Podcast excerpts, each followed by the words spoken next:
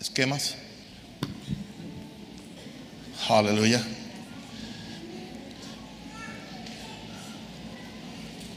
Antes de que participemos de la Santa Cena, quiero explicarle algo bien claro, que no quede duda. Las palabras literales de Jesús valen más que mi doctrina, valen más que mi preferencia, valen más que mi ministerio maranata, valen más que cualquier denominación católica, evangélica, ortodoxa o lo que sea. Porque son las palabras de Jesús. Y estamos decididos en este ministerio, a nivel local y a nivel nacional e internacional, seguir las palabras de Jesús. No importa cuál sea el costo, porque es la palabra de Jesús. Jesús está en la última noche, está con sus discípulos. En el verso 25, Judas de Mateo 26 le dijo, yo soy maestro. Le dijo, tú lo has dicho. Verso 26 de Mateo 26. Mientras comían, 26. Quiero que lo pongan porque quiero que vean esto, que no es doctrina de Naúm Rosario. Y mientras comían, tomó Jesús el pan. Cooperen conmigo. ¿Qué tomó Jesús? El pan. ¿Qué fue lo, otro que hizo? tomó el pan y lo bendijo. ¿Ok? Tercero, lo partió. Cuarto, lo dio a sus discípulos.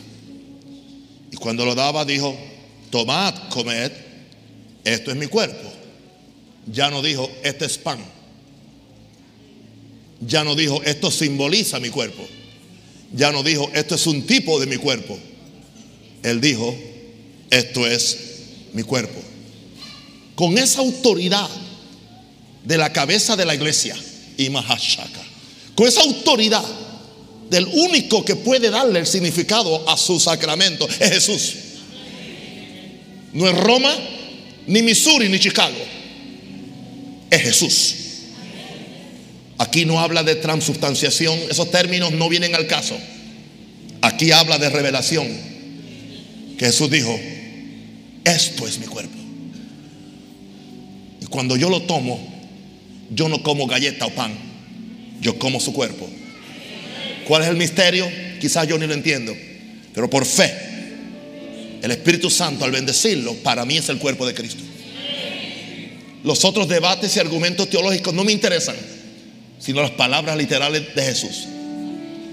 Y me he dado cuenta que desde que yo recibí esa revelación hace muchos años, mi apreciación de la Santa Cena cambió totalmente. Ahora, vamos a la segunda parte.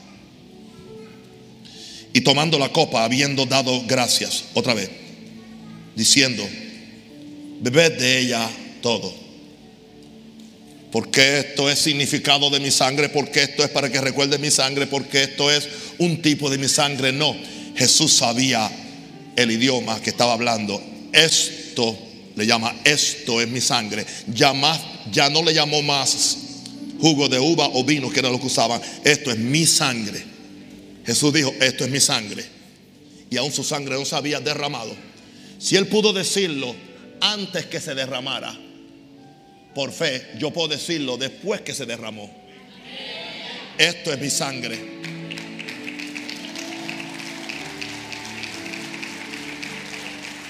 del nuevo pacto que por mucho se derramaba para la remisión de los pecados. Así que cuando usted hoy reciba hoy, reciba el pan, es el cuerpo, es su carne. Reciba la copa, es su sangre. Usted debe esperar milagros en su vida. Sanidad en su cuerpo por el cuerpo, por el pan. Fortaleza en su alma por la sangre victoria sobre demonios, áreas turbias en su mente, áreas que están, que están vacías, pueden ser llenas, porque la sangre de Cristo limpiará vuestras conciencias de obras muertas para que sirváis al Dios vivo. Por eso para mí el culto de comunión es una celebración de vida. No es un recordatorio de muerte. Les invito a ser partícipe. ¿Quiénes pueden participar? Todos los que han recibido a Jesús como Señor y Salvador. Todos los que sus pecados fueron perdonados. ¿Perfección? No. Jesús sí. Propia justicia no. Su justicia sí. Aun si usted por alguna razón tuvo algún problema o alguna dificultad. No, estamos hablando del que abusa la gracia, del que peca porque sabe que se puede arrepentir. Yo no hablo de eso. Soy muy. Pero estoy hablando, somos humanos. A causa de vuestra humana debilidad, dice la Biblia. Presentamos nuestro cuerpo en sacrificio vivo, santo y agradable a Dios. Yo le invito que usted no corra. Esta no es la mesa de la condenación, esta es la mesa de la vida. Esta no es la mesa del, miedo, esta es la mesa de, la fe. Aquí no, usamos la comunión como un castigo porque usted no da los diezmos o como un castigo porque usted no participa en las actividades de la iglesia. No, Jesús nunca hizo eso. Jesús nunca hizo eso. ¿Están listos para esto antes de dar la la comunión sabiendo que Judas lo iba a entregar, le dio la comunión. Lo que Judas hizo con ella es problema de Judas.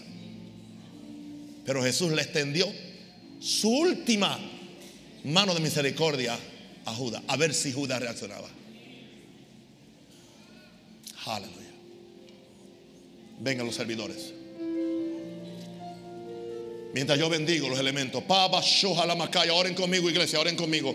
Yo bendigo ahora, Señor, esta mesa. No es la mesa del juicio.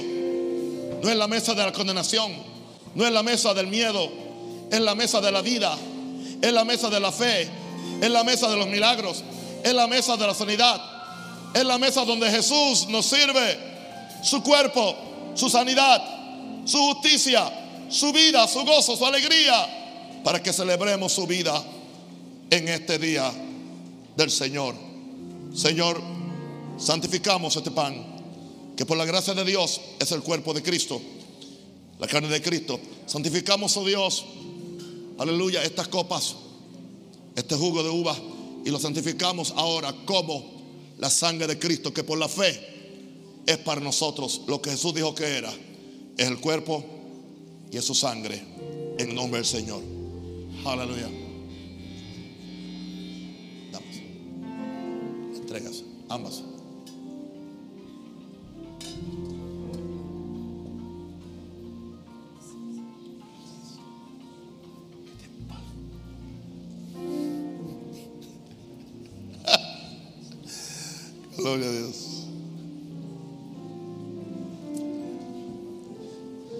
La noche que fue entregado Jesús tomó el pan y habiendo dado gracias, partió.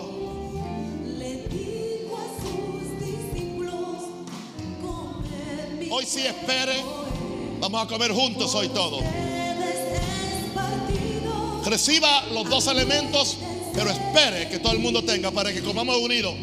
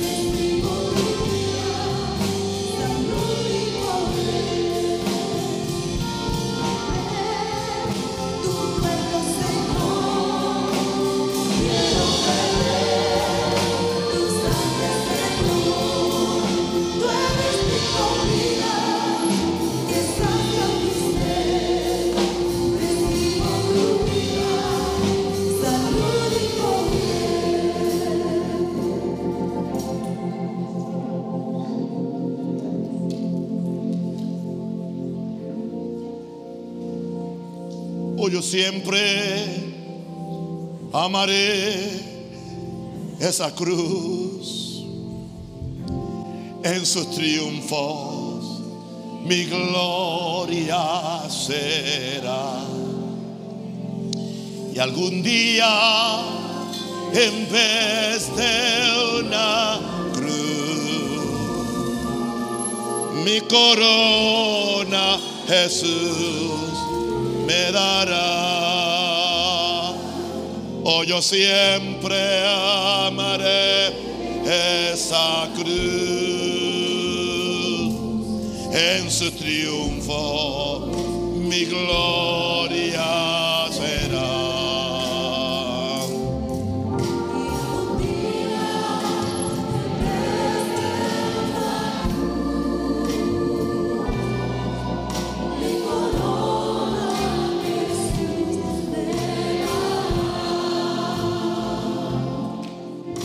Yo siempre amaré esa cruz.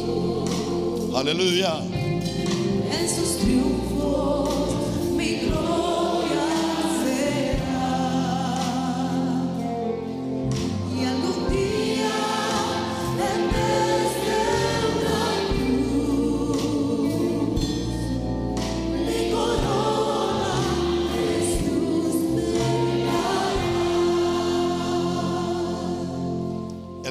En inglés, más que decir amaré esa cruz, dice viviré agarrado esa cruz. I will cling to the old rugged cross. Eso es lo que dijo el que escribió el cántico, fue un norteamericano. Viviré agarrado esa cruz en sus triunfos. Gloria. Y algún día, en vez de una cruz,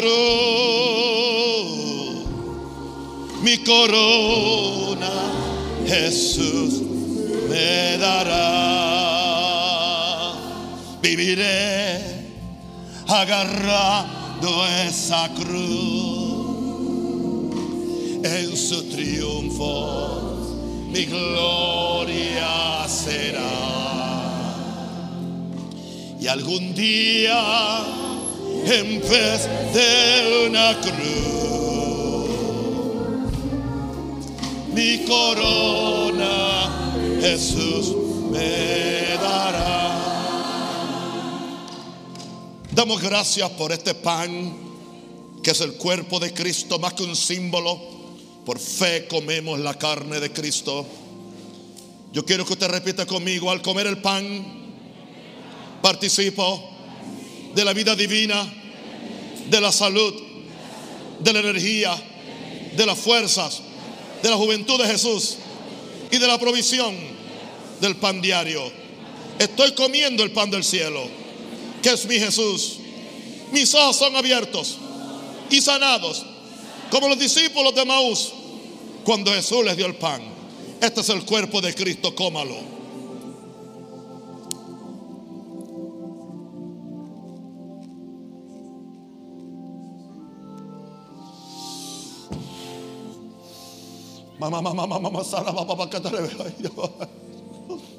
Señor, yo reclamo larga vida y reclamo sanidad para el que está enfermo aquí, que está comiendo no pan, sino vida, salud, vida larga, liberación en cada área, sanidad, prosperidad, lo que necesitamos. La cruz es la solución, es el signo de más. El plus sign, brazo, jali, bajaya. Alguien diga la basoria, la maco, aleluya. Y ahora damos gracias por la copa que es la sangre de Cristo.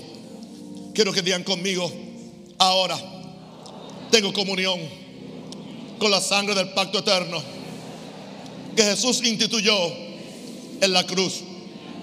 Todo lo que este pacto compró está contenido en la sangre rociada que habla mejor que la de Abel.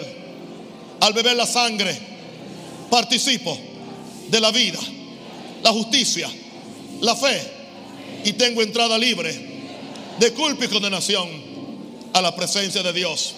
Y ahora mismo recibo una transfusión de la sangre preciosa de Jesús que purifica todo mi ser, espíritu, alma y cuerpo.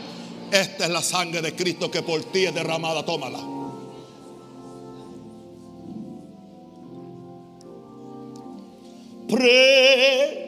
Precioso es el raudal que limpia cada cual. No hay otro manantial, solo de Jesús la sangre.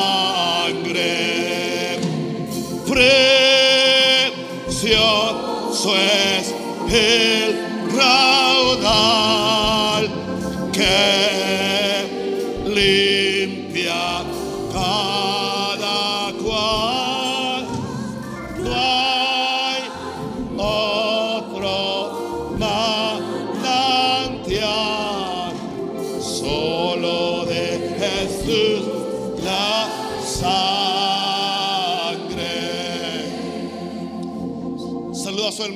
dígale, shalom, te doy la paz.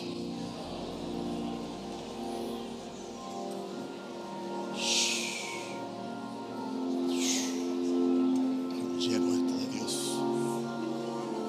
Ecabasoja la macaya. Alguien ad- adore a Jesús. Ora en otras lenguas si quiere el lenguaje del Espíritu Santo. Bakora. Levante la voz.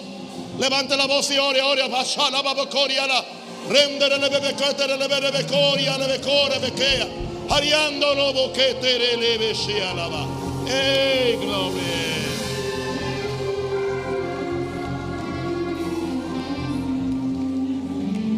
Ah, Pueden sentarse. Gracias. Amén. Vamos a ministrar la ofrenda. Quiero que me escuchen con oídos de Dios. Oídos proféticos, por favor. Dios ha hecho una provisión para que nosotros seamos bendecidos. Y quiero que entiendan, nosotros no somos hijos de Moisés, somos hijos de Abraham.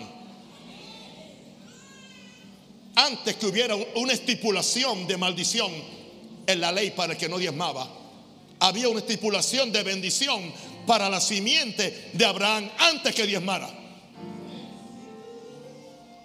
Quiero que me escuche bien Panamá y todo el mundo. Yo no estoy diezmando conforme al orden de Moisés. Yo estoy diezmando conforme al orden de Melquisedec y el orden de Abraham. Escuchen algo que van a aprender. Abraham había ido a libertar a su sobrino de unos reyes y como consecuencia trajo todo unos despojos de guerra. Y vino y se lo entregó a Abraham. Los reyes. Pero entonces, en el camino, en el camino, alguien se le apareció a Abraham en el verso 17 de Génesis 14. Cuando volvía de, haber derrotado a aquel Laomer y a los reyes que estaban con él, el rey de Sodoma salió a recibirlo al valle de Sabe, que es el valle del rey. Pero otra persona le salió. Entonces Melquisedec, rey de Salem, que es rey de paz, sacerdote del Dios Altísimo, sacó pan, sacó pan, sacó pan y sacó vino. La primera santa comunión se sirvió aquí. Melquisedec, que es Cristo, de acuerdo a Hebreos, no tampoco un símbolo, era Cristo. Cristo mismo, Cristo mismo se le apareció a Abraham. Por eso Abraham dijo, Jesús dijo, Abraham vio mi día y se gozó. Le dijeron, no tienes 50 años y viste a Abraham. Aleluya, se llama revelación. Y que Dios sacó que pan y vino y lo bendijo. Y lo bendijo antes de dar los diezmos. Y él dio diezmos porque sintió mashalama, el agradecimiento de que Melquisedec desinteresadamente, simplemente vino. Sé que vienes de la batalla, vienes de la guerra, necesitas la fortaleza del cuerpo y la sangre.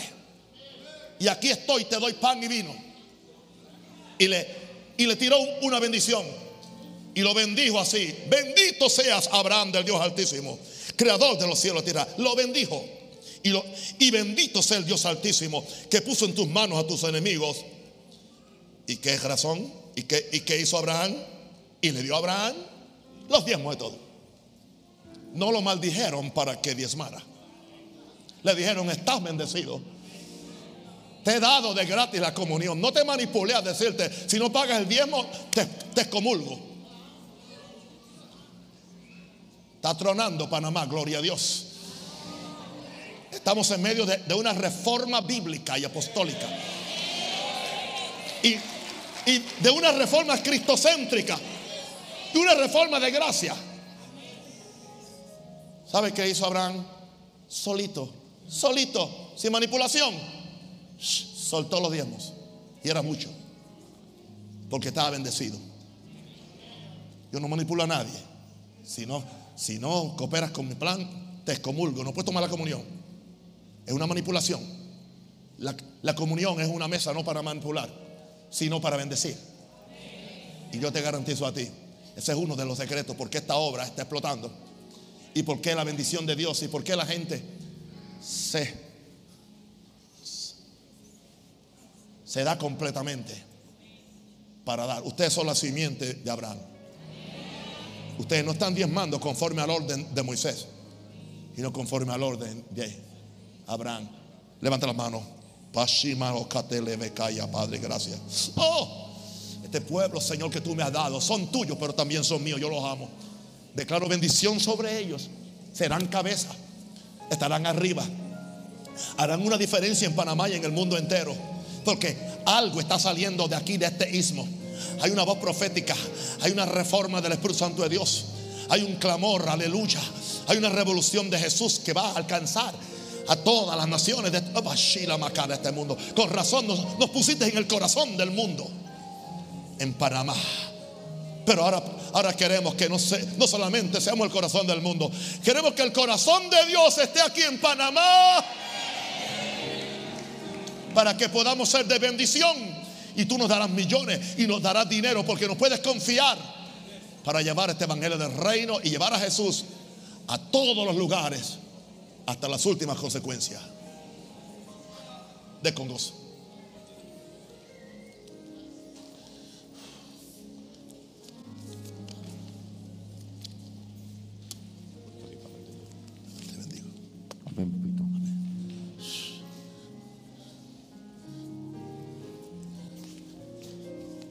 Me perdonan, pero que hoy di la misa solo.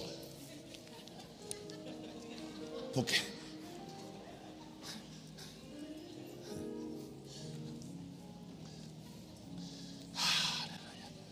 ¿Cuántos aman a Jesús? ¿Cuántos están felices? Oh, sube, lo que voy a cantarle algo bien viejo, mucho. Se van a gozar. Mm, Libertad, libertad, oh, qué buena es aquella que da el Salvador.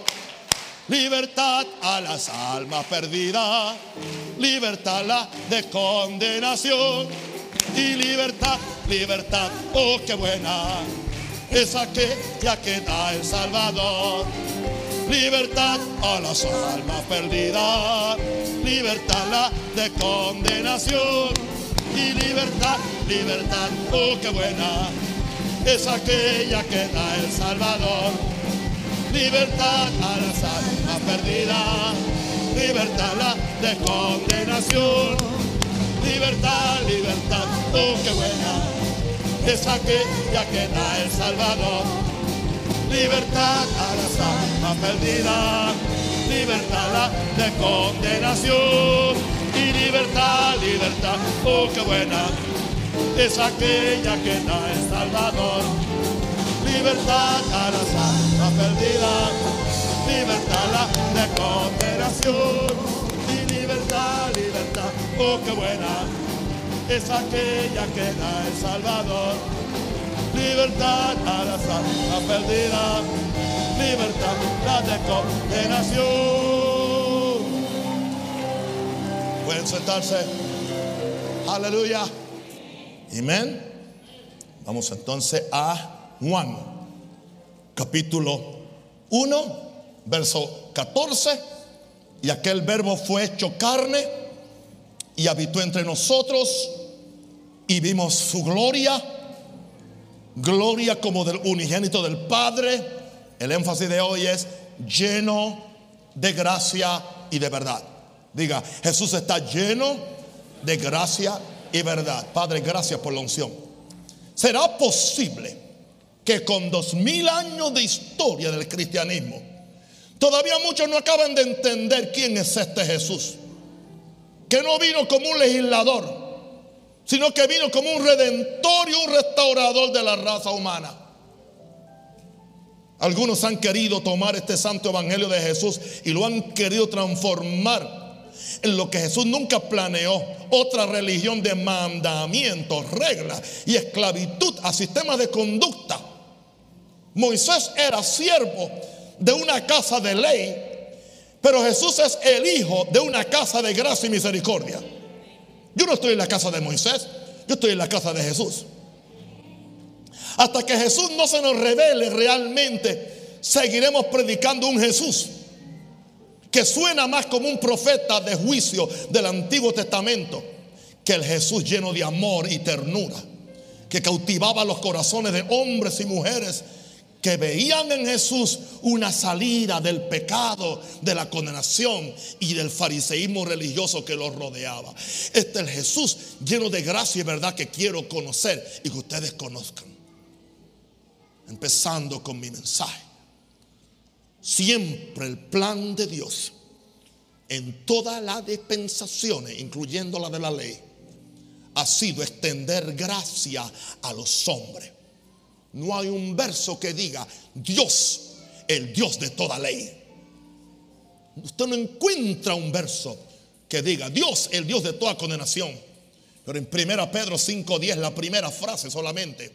1 Pedro 5.10, más el Dios de toda gracia. Diga conmigo, el Dios de toda gracia. ¿Y sabe lo que ha hecho ese Dios de toda gracia? Nos llamó a su gloria eterna en Jesucristo. Y solamente podremos entrar a esa gloria eterna por medio del Dios de toda gracia. Y esa gracia ahora se ha manifestado en la persona de Jesús que vino lleno de gracia y de verdad. Siempre el plan de Dios ha sido, ha sido extender gracia a los hombres. Podemos ir al principio del principio.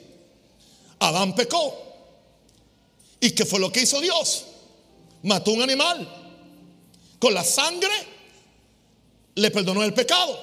Con las pieles lo vistió de nuevo. Significando a Jesús. Su sangre nos limpia el pecado. Y somos vestidos con su justicia. Dios le extendió gracia a Adán. Cuando Adán lo cubrió con pieles de, de animales y pasó sorpresa de ustedes, Adán no registra la Biblia que pidió perdón. No pidió perdón. Es más, se defendió.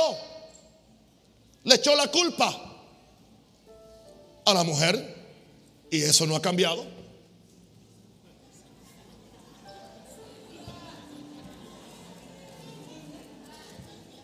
Y la mujer le echó la culpa al diablo. Él tampoco ha cambiado. Y el diablo no tenía a quién echarle la culpa. ¿Y qué fue lo que hizo Dios? Sabiendo Dios que el hombre tenía una debilidad y necesidad porque había pecado que hizo, le extendió gracia. Al matar a aquellos animales y de- derramar sangre, que eso es la manifestación de la gracia de Dios. Dios pudo fácilmente exterminarlos de una vez. Todavía quedaba tierra para ser más hombres. O Dios podía simplemente crear criaturas automáticamente, pero Dios no es así. Dios había hecho a este hombre con un propósito. Y Dios no iba a volverse atrás del propósito. Yo no sé de ti, pero yo creo que siempre y cuando que yo me mantenga fiel a Dios, aún con mis errores y con mis caídas, yo hago mía las palabras que Dios le dio a Jacob cuando oía. No te dejaré hasta que haya hecho contigo lo que te he prometido.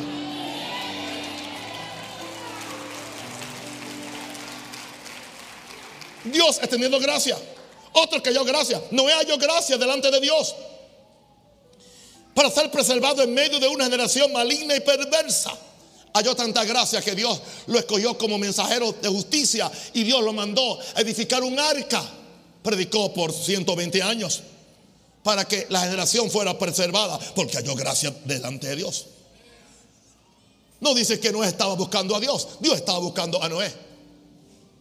En la gracia Dios anda buscando a los hombres. En la misericordia los hombres andan buscando a Dios. ¿Oyó eso? En la gracia Dios anda buscando a los hombres. En la misericordia los hombres andan buscando a Dios. Hablemos, hablemos de Abraham, que fue llamado por gracia. Porque el tipo no tenía mérito de justicia ninguno. Era un idólatra. Era, era un pagano. Y Dios le extiende su gracia y lo llama. Sal de tu tierra y de, tu parentela para convertirlo en el padre de los creyentes. Ahora, yo creo que entonces lo que sucede es que cuando la gracia de Dios es enviada y es recibida, lo normal en un gran porcentaje de los casos es que los recipientes de la gracia de Dios van a responder a esa gracia. Esa gracia. No tenga temor a predicar gracia responsable. Por la gente que dicen que predican ra- gracia y están diciendo otra cosa, es lo mismo que pasa con el reino. Hay un mensaje del reino que es propio. Hay un mensaje de gracia que es bíblico. Yo no voy, yo no voy, yo no voy a, a dejar de comer pescado porque alguien se murió con una espina. Yo voy a sacar la espina y me voy a comer pescado. Especialmente si es pargo. Aleluya. Abraham fue llamado por gracia. Porque no tenía mérito de justicia para ser el padre del creyente. Dios ha sido siempre un Dios de gracia, de toda gracia. Aún durante el periodo de la ley, los sacrificios por el pecado eran una prueba de la gracia de Dios. O sea, Dios hizo una ley y después se dio cuenta que la gente no podía guardarla. Y juntamente con, con la ley estableció todo, todo, todo un ceremonial de sacrificios, de corderos, de palomas, de cuánta cosa hay. ¿Por qué? Porque Dios sabía que no, no iban a poder. ¿Y qué fue lo que hizo Dios? Este sistema de sacrificios que son un tipo de sacrificio de Cristo eran que medios de gracia, diga, medios de gracia. ¿Para qué razón era? Para que el peso de, la ley y de la culpa no cayera so- sobre los hombres. El juicio que merecían por quebrantar la ley no cayera.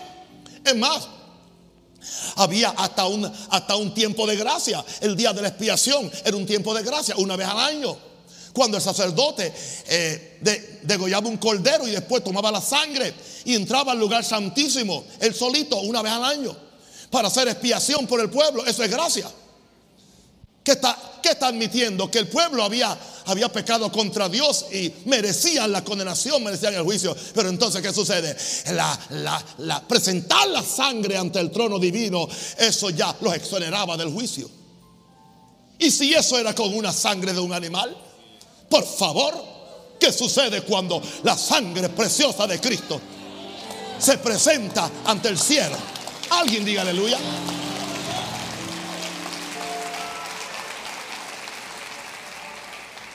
Por eso yo no voy a, pre- a predicar ese mensaje condenatorio que nunca la gente da la medida. Usted nunca va a dar la medida. Porque usted no es Dios y yo tampoco. La medida la dio Jesús. Pero entonces ahora qué? Aún así. Por eso es. Por eso es. Por eso es. Que además del sacrificio de Jesús dos mil años atrás, Él dejó la Santa Cena para que usted se arregle. No para que corra de la mesa para que corra hacia la mesa y coma con sabiduría y reciba el perdón y reciba la bendición, no para que usted se aleje. Se le está quitando a la gente uno de los medios de gracia que es la Santa Cena.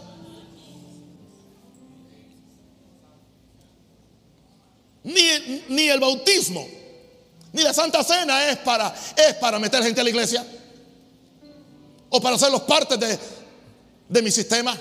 No, es para hacerlo parte del reino de Dios.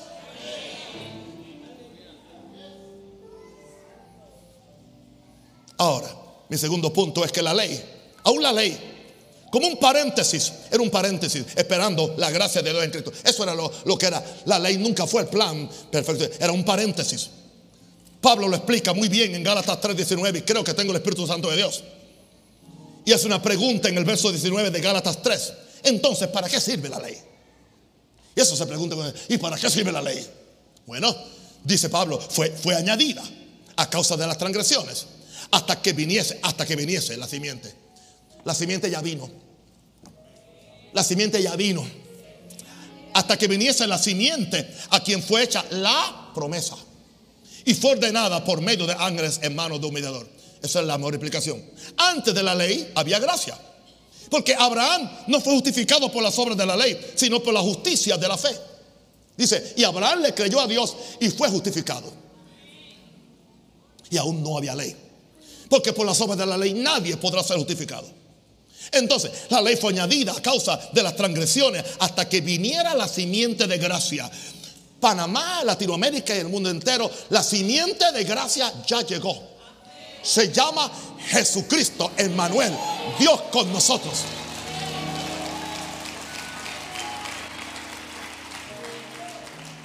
Se trata de Jesús. Se trata de Cristo. My God. La ley fue añadida a causa transgresiones hasta que viniese. Hay gente que están actuando como que Jesús no ha venido. Vuelvo el peladito lo que dijo. Había, ¿ah? conocía, la, conocía su historia, pero no lo conocía él. La ley consta de, de ordenanzas externas que nunca pueden cambiar el corazón del hombre. Siga, siga predicando ordenanza. Siga predicando con yeah. Dígale, dígale a estos pelados que se quiten, que se quiten primero el arete antes, antes que se conviertan. Van a, a huir de usted. Porque eh, somos conscientes que están llenos de rebelión. Y muchas veces el tatuaje y el arete no es otra cosa que una muestra de una, una, una rebelión interna. ¿Y usted cree que una prohibición suya los va, los va a traer? Para que se conformen a la imagen suya. Dios no me llamó a mí a ser gente a, la imagen de Naúm Rosario, sino a la imagen de Jesús.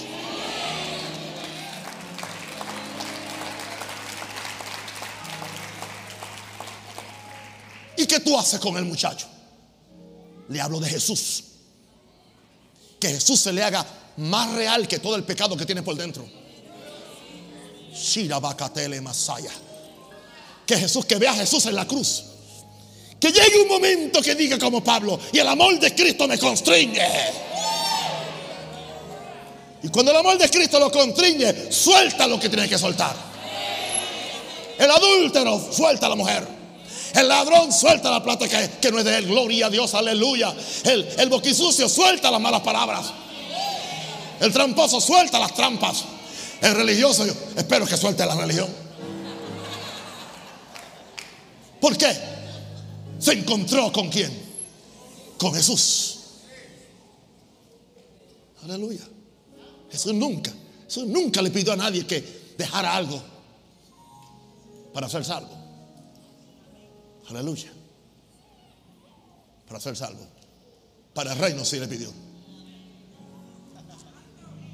Creían que me tenían, me, me estaban mirando a ver.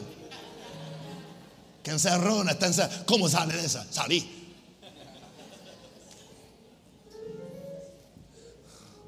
Oh, glory. Alguien diga aleluya. Hermano, este evangelio se pone más. Uh, se, pone pretty. Gloria a Dios. Santo. Hey. A los puertorriqueños se pone chévere, pura vida. Náguara, gloria a Dios. Amén. Ahora, ¿qué es lo que hace la ley entonces? Porque si la ley consta de ordenanzas externas que nunca puede cambiar el corazón del hombre, la ley lo que hace es hacer sentir al hombre miserable y pecador. Ya está, y está bien que lo haga sentir. Para que tenga que venir a Jesús como la manifestación de la gracia de Dios. Que se sienta que él no puede, que no da la medida y entonces se le presenta a Jesús. Aquí está. Tú no puedes, pero conozco a alguien que puede. Tú no puedes cambiar, pero alguien te puede cambiar. Y no te cambia desde afuera condenándote, te cambia desde, desde adentro reconciliándote.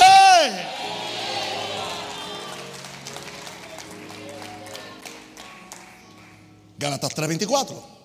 De manera que la ley ha sido nuestro ayo, nuestro guardián, nuestro tutor para llevarnos a Cristo. Eso es lo que hace. Y ahora están usando la ley para sacarnos de Cristo. Nos quiere llevar a la ley. Y todo este énfasis mesiánico y judaico que quieren traer ahora a la iglesia.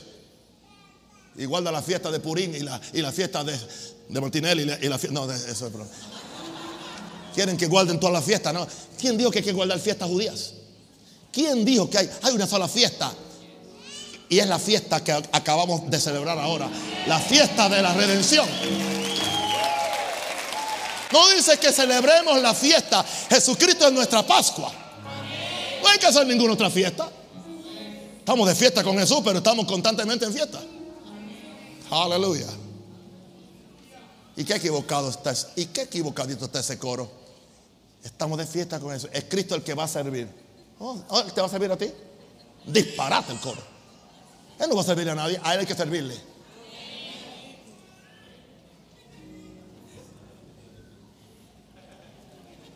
Alguien diga aleluya, diga ausa. Santo el Señor. ¿Ok? Escucha esto, escucha, escúchame, escúchame, hijito bello, lindo, maravilloso, pretty. Oye, ¿por qué usted se ríe cada, cada vez que yo digo pretty? Esa palabra como que gusta aquí en Panamá. Señores, no hay posible mezcla entre la ley de Moisés y la gracia de Jesús. Son como el agua y el aceite. No trate de mezclarla, no dé la vuelta, no lo maquille como que es santificación o consagración o el orden de la iglesia, es pura ley. Es no tener fe en el sacrificio completo. Es no tener fe que Jesucristo es más que suficiente para llenar, satisfacer, cambiar, justificar a un ser humano. Así que la ley fue un paréntesis. Viniendo Jesús, ya no estamos en, el paréntesis. Romanos 11:6 dice, y si por gracia, ya no es por obras. Y si por gracia, ya no es por obras. De otra manera, la gracia ya no es gracia. Y si por obras, ya no es gracia. De otra manera, la obra ya no es obra. O es por gracia o es por obra. Pero no mezcles la ley y no mezcles la gracia, porque no mezclan. La ley por Moisés fue dada, pero la gracia y la verdad vinieron por medio de quién? De Jesucristo. Ok. Vamos entonces al punto C. Este se- sería el punto F. Vamos a ver a Jesús. En Jesús tenemos la gracia y la verdad unidas. Unidas. ¿Entienda esto? Unidas. Mira lo que dice Juan 1.17. Pues la ley por medio de Moisés fue que dada. Le voy a sorprender que voy a predicar un mensaje clásico en menos de, de 40 minutos. Pues la ley por medio de Moisés fue dada, pero la gracia y la verdad vinieron por medio de Jesucristo. Observa que Jesús vino lleno de gracia y verdad en ese orden. ¿En qué orden vino? ¿Qué? ¿Qué es lo primero? Gracia. ¿Y después qué? Verdad. Y la verdad tiene que ajustarse a la gracia. Aleluya. Hoy se predica verdad. Pero verdad es, es pura ley muchas veces. Y gracia, por si acaso. Porque nosotros queremos muchas veces cambiar a la gente a nuestra imagen. No tenemos fe en Dios. No tenemos fe en el Espíritu Santo que tanto hablamos de él. Yo creo en la obra del Espíritu Santo. Cambió a Pablo, a Saulo. Lo cambió en otro hombre. Y yo he visto miles de personas cambiadas por el poder de Dios. Tanto así que para eso es el Pentecostés. Como me decía alguien estos días, Pentecostés no es para, no es para recoger ofrendas. Es para que y recibiréis que poder. Cuando haya venido sobre vosotros el Espíritu Santo. Para eso es Pentecostés. Sí, porque estamos ahora en la, en la celebración de Pentecostés. Por ahí. Un Jesús lleno de gracia y de verdad. Observa que Jesús vino lleno de gracia y de verdad en ese orden. Los que enfatizan en el guardar la ley siempre ponen la verdad antes que la gracia. Pero casi siempre también es su verdad o su interpretación de lo que es verdad. Jesús, escucha esto, escucha, escucha esto. Jesús trae la gracia que nos capacita para recibir y practicar la verdad dentro de la libertad. No es la esclavitud. Esto es muy diferente, esto es profundo. Me lo dio el Señor anoche. Jesús trae la gracia que nos capacita para recibir y practicar la verdad dentro de la libertad. Y no aplicar la verdad como un arma condenatoria que anule la gracia de Dios. Eso hay que ma- masticarlo, voy a repetirlo una vez más. Jesús trae la gracia que nos capacita para recibir y entiendo ahora que y practicar la verdad dentro de la libertad que me da la gracia y no aplicar la verdad como un arma condenatoria ni para mí ni para otro. Eh, eh, eh, escuche más, hay mucho más. Cuando la gracia nos es revelada, aún la verdad de la ley no la vemos como una regulación que nos asfixia. Entienda esto.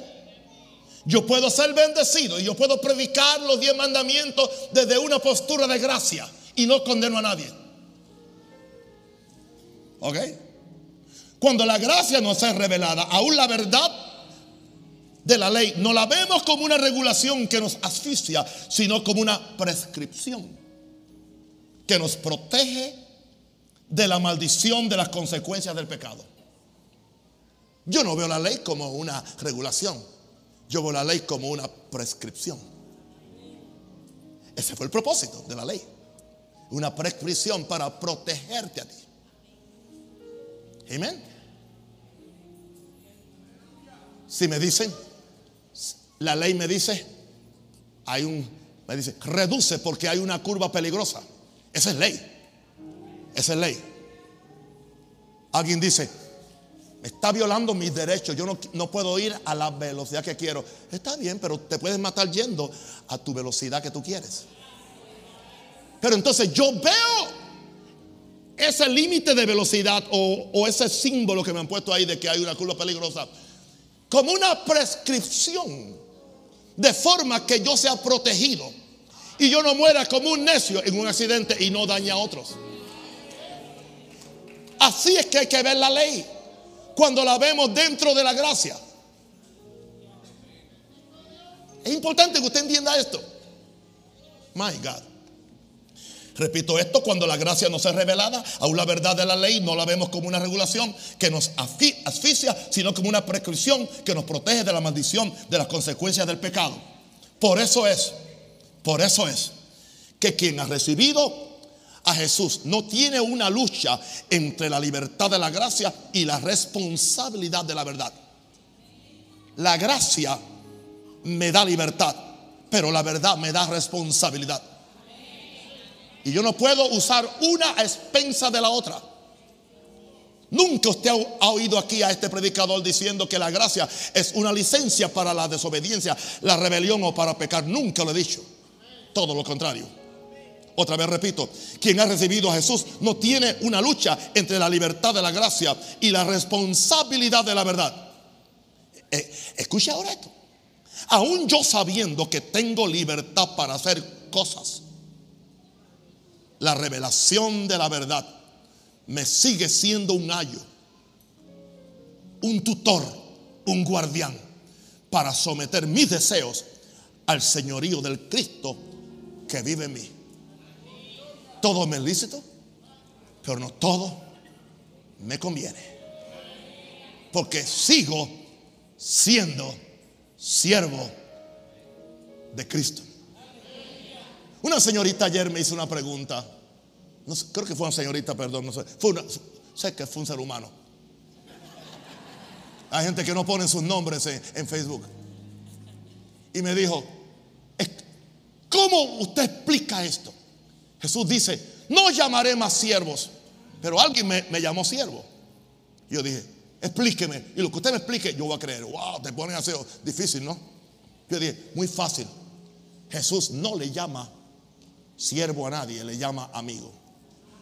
Pero alguien como Pablo que recibió la bendición de la salvación tan grande y se siente tan agradecido de todo lo que Jesús ha hecho por él, voluntariamente él se llama Pablo, siervo de Jesucristo. ¿Entendió la persona? Seguimos siendo siervos. Él no te llama siervo. Tú te llamas siervo. Abraham llamó. Digo, Dios llamó a Abraham, amigo mío. Pero Abraham siguió sirviéndole. ¿Ok? Otra vez. Por eso es que quien ha recibido a Jesús no tiene una lucha entre la libertad de la gracia y la responsabilidad de la verdad. Aún yo sabiendo que tengo libertad para hacer cosas, que las puedo hacer y no me voy al infierno.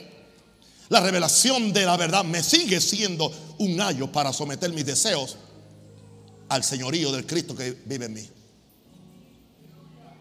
Jesús lleno de gracia y de verdad. Pero esta es la parte más excitante, excitante del mensaje.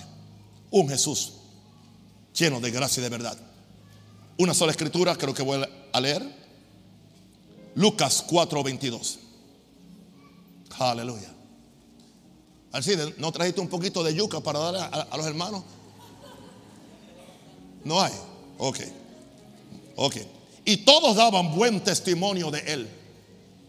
¿De quién? De Jesús. ¿Qué daban? Y estaban maravillados. ¿De qué? De las palabras de gracia, de condenación, de juicio. ¿Qué palabras salían de sus labios? Palabras de qué? De gracia. Y decían, no es este el Hijo de Dios. Perdónenme que me voy a poner romántico ahora con Jesús. Yo creo que encontrarse con Jesús en su vida terrenal tuvo que ser una experiencia inigualable. Me imagino la mirada penetrante de sus ojos de amor, como ninguna otra mirada. Me, me- me imagino las palabras tan delicadas, sin doblez y engaño, que fluían de sus labios. Me imagino el trato de cortesía y de amor que Jesús le concedía a todo el mundo que venía a buscar su gracia. Lo siguiente, la gracia de Dios en Jesús le permitía tratar a cada persona en una forma especial e individualizada a sus necesidades. Nunca trató a dos personas iguales. Sabía la necesidad individual de cada persona.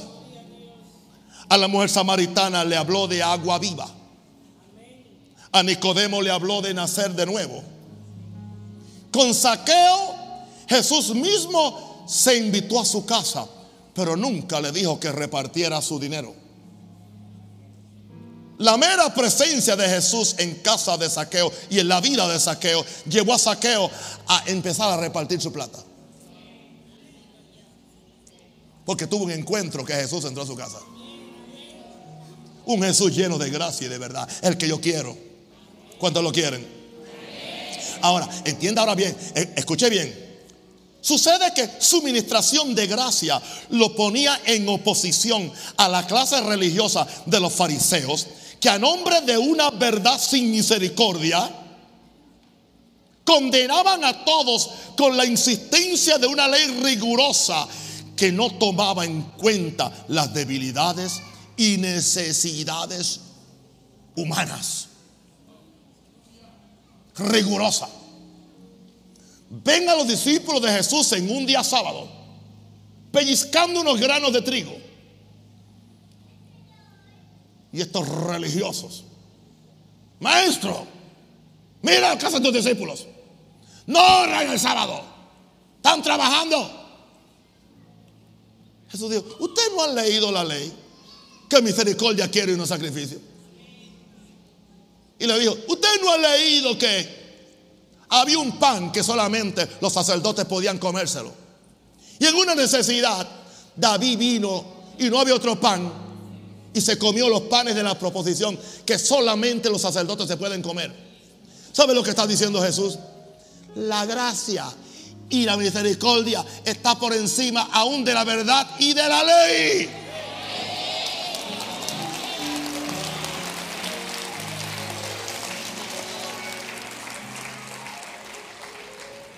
Por eso tenemos que tener cuidado que nosotros como líderes no pongamos reglas para matar a la gente.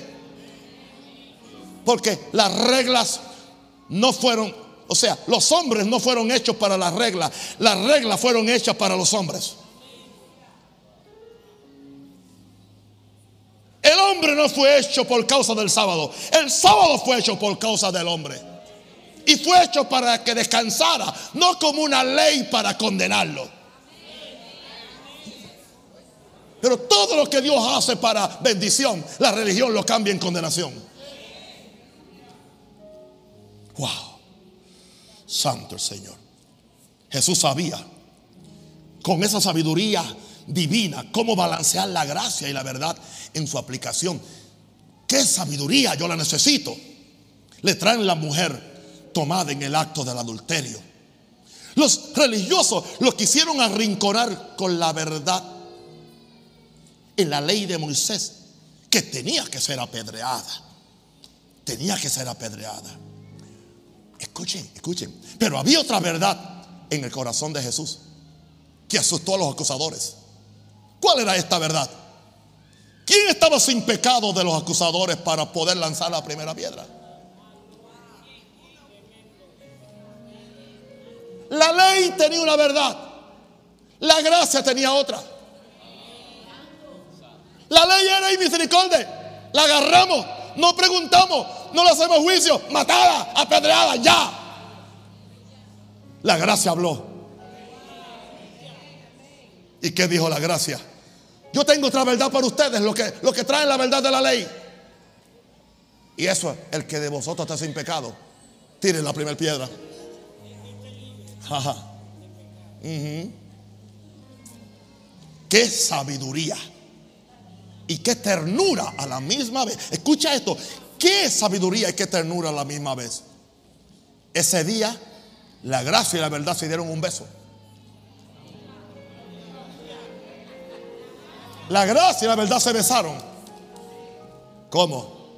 Yo tampoco te condeno, gracias. Y ahora viene la verdad, vete en paz, no peques más. El día que la gracia y la verdad se besaron.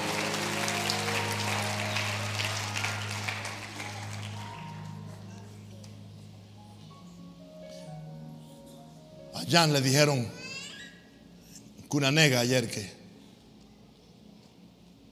otra persona, que ellos tienen otra visión.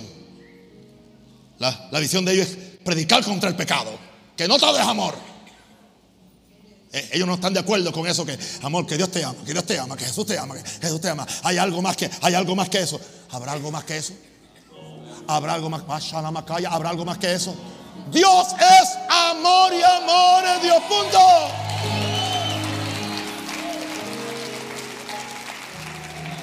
Y lo seguiremos predicando a, a las cuatro esquinas del mundo, hasta de Alaska hasta Patagonia y lo seguiremos predicando hasta las últimas consecuencias.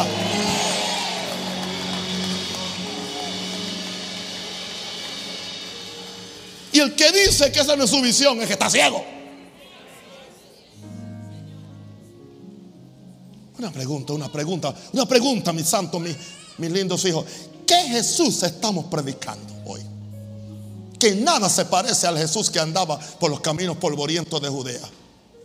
Yo sé cuál es. Un Jesús que condena, claro. Uno que no simpatiza con el dolor ajeno.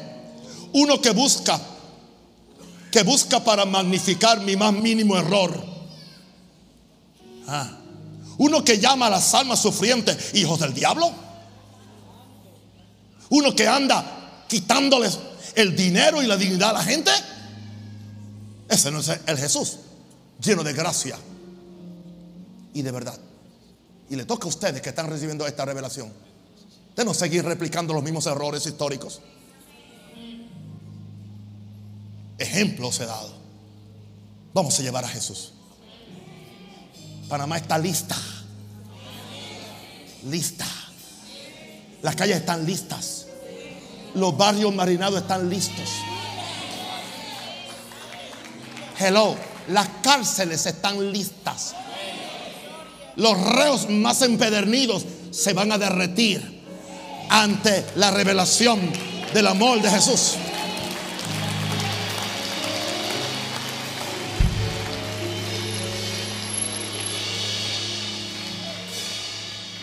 Creo que el mundo está listo para escuchar y recibir a un Jesús que está lleno de gracia y verdad. Ahora, termino con una nota bien positiva. Preparémonos para recibir la ira del sistema religioso que existe para condenar y acusar a los pecadores. Y que seguirá cuestionando este evangelio de gracia y verdad. Y se turbará con el mensaje de amor y reconciliación de la cruz de Jesús. Pero si Él se nos ha revelado como el Dios que vino lleno de gracia y de verdad, somos responsables. Porque muchas almas están en la balanza. Levante las manos y adora a Jesús.